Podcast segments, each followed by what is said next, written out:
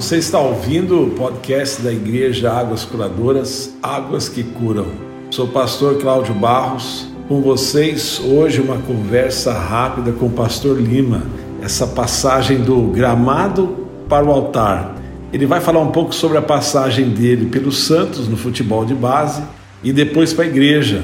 O pastor Lima se casou aos 19 anos e agora faz 11 anos que é casado e ele é pastor.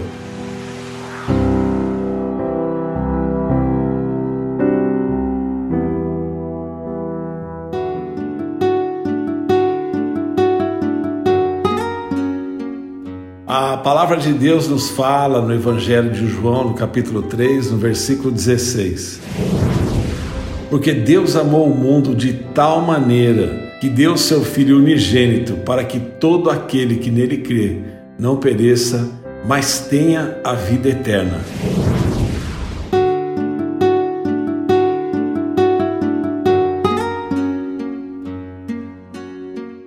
Bom, hoje eu estou aqui nesse bate-papo descontraído com o pastor Lima, que já jogou no futebol de base do time do Santos e ele tem esse humor incrível, essa presença do Espírito Santo na vida dele que é marcante. Bom, vou começar aqui logo com a primeira pergunta. Pastor Lima, como foi essa passagem do futebol para a igreja e como que é a vida em família? Ah, só para encurtar essa questão do futebol, porque o testemunho é muito comprido, né? Mas eu acredito que eu fui agraciado por Deus nesse período do futebol, para essa transição de viver uma vida eclesiástica, né? Eu tive a oportunidade de jogar num grande clube, que é o Santos, joguei nas categorias de base do Santos. É, eu acho que para todos os meninos que nascem no litoral ali, né? Porque eu sou natural de São Vicente, né? Para todos os meninos que nascem ali e gostam de jogar bola, o Santos é o alvo, né? É o principal objetivo, até mesmo dos pais. E eu fui agraciado, eu vejo dessa forma. Mas Deus ele tem os seus caminhos, né? Então, rodei por outros clubes, clubes também, mas Deus falou: "Não, eu tenho algo maior e melhor para você". Aquilo que Deus tem para nós vai além do, daquilo que a gente imagina, né? Eu imaginava que o futebol ia ser muito bom para mim, mas talvez o futebol iria me estragar como pessoa, né? Eu iria talvez perder isso que eu vivo hoje, esse momento com Deus. E é um momento que a gente não pode trocar por nada. Com meus 17 para os 18 anos eu tive essa transição de largar o futebol e, e começar a ir para a igreja. Aí você pode me perguntar, mas tem como ser um atleta e, e, e ser né, um homem de Deus? Eu acho que tem. Deus ele usa a gente dentro de cada situação, né, de cada lugar. Então eu vejo que é, Deus ele tem muitas coisas para nós. Hoje existem jogadores profissionais que são pastores, eles conseguem ter uma vida por mais que vivam dentro do luxo, é, das tentações mundanas, mas eles conseguem ter uma vida regrada com Deus. E eles conseguem evangelizar pessoas também. Então eu, eu vejo dessa forma, né? Mas para mim Deus teve esse outro caminho. E, e, vou dizer que fui novamente agraciado, porque estar tá com Deus, orientar vidas, gente, isso é fora do, do comum, assim, é um negócio muito bom, é um negócio prazeroso, é um negócio que te motiva. Então essa questão do futebol, né? Do gramado pro, pro altar, né? do futebol para as pregações. Eu vejo que Deus ele foi maravilhoso em tudo que ele fez comigo. Eu tenho hoje 30 anos, vou fazer 31 agora. Estou ainda muito jovem, mas eu posso dizer para você que Deus já fez muitas coisas maravilhosas na minha vida. Nossa, que experiência incrível. Bom, passando aqui para a segunda pergunta. Pastor Lima, o que o casamento mudou na sua vida? Família, né? Família é um ministério maravilhoso que Deus nos dá. E nessa transição de, de você largar o futebol e, e você iniciar um ministério, ali eu era solteiro, né? E eu falei, Deus, eu preciso de uma casa, preciso de uma família, preciso de uma esposa para que venha ombrear comigo. A Bíblia diz que não é bom que o homem viva só, né? Então eu vivia muito isso. Fui orar a Deus, pedir a Deus direção e, e através de muita consagração e, e, muita dedicação ao Evangelho, Deus me presenteou uma esposa maravilhosa que hoje eu posso dizer que é amiga, é esposa, né, uma companheira realmente é a coluna da nossa casa.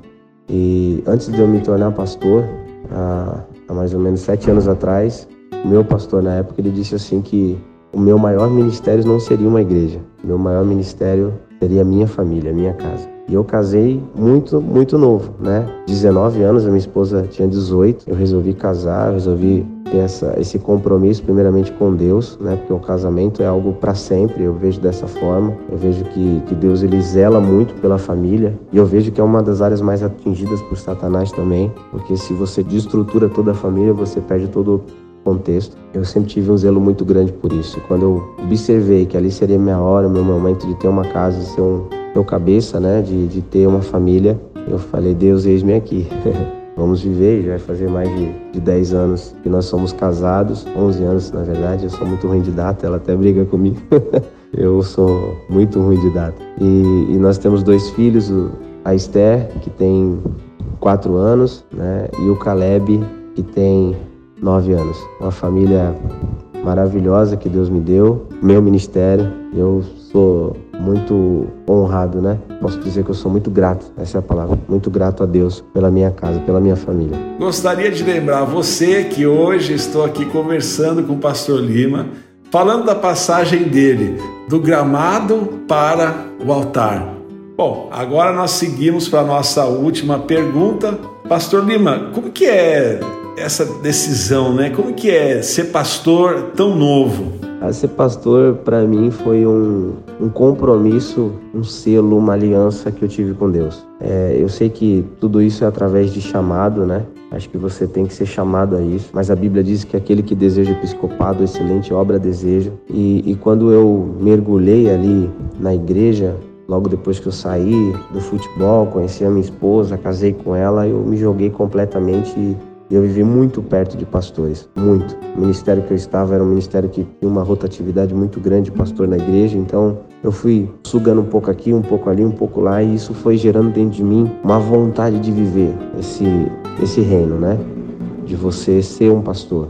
E aí, com oito anos atrás, é, oito anos atrás, sete anos atrás, eu fui chamado né, para ser pastor, fui consagrado de lá para cá a gente vem crescendo com Deus, sendo orientado por Deus, vivendo com Deus, mas não é fácil.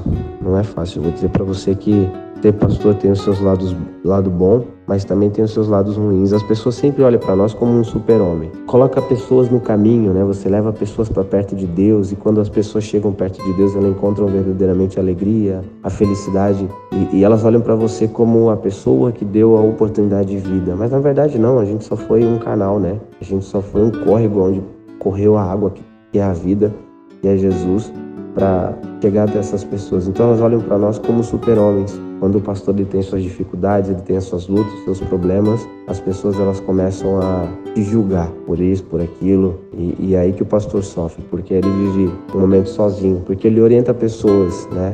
Eu acho que essa questão de, de ser pastor, o pastor ele também tem que ser orientado. É lógico que ele é orientado por Deus, mas ele tem que ter pessoas que, que oriente também a viver, né? Porque as pessoas olham para você, te enxergam uma coisa, mas você é ser humano também. Você é falho também, né? Você tem suas vontades também. Eu vejo desse lado, um lado bom, né, que é você levar vidas ao caminho de Jesus, mas o lado ruim é você passar os seus problemas e, e não ter como é, sair né, na hora que você quer, porque tudo tem um tempo. Eclesiastes 3, né? Há tempo para todas as coisas debaixo dos céus. Então, eu vejo que Deus cuida de nós né, como pastor. Se eu pudesse, falava muito mais aqui. Mas eu quero agradecer a, oportunidade, tá? Quero agradecer mesmo, fico muito feliz e muito feliz pelo convite. E sempre que precisar de mim, estou à disposição, tá bom? Depois desse testemunho tremendo do pastor Lima, eu quero aqui fazer uma oração. Senhor nosso Deus, nosso Pai, nós te agradecemos por essa oportunidade, por mais esse testemunho de que o Senhor continua o mesmo, aquele que é o mesmo ontem, hoje, eternamente, e aquela decisão que o Senhor tomou em resgatar nossa vida, resgatar a humanidade, conforme a tua palavra nos fala. O Senhor amou o mundo de uma maneira tão grande que deu seu único filho para que nós creiamos nele, não pereçamos, mas tenhamos a vida eterna.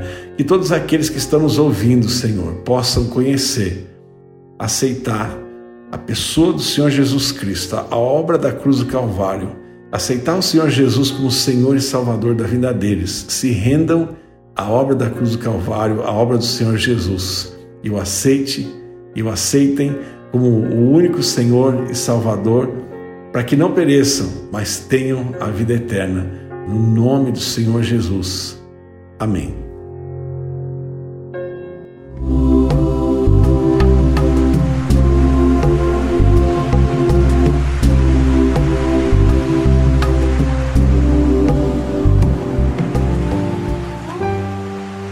Você esteve ouvindo a mais um podcast Águas que Curam.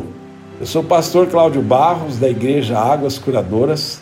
No próximo podcast eu compartilho com você mais uma palavra de Deus. Deus te abençoe.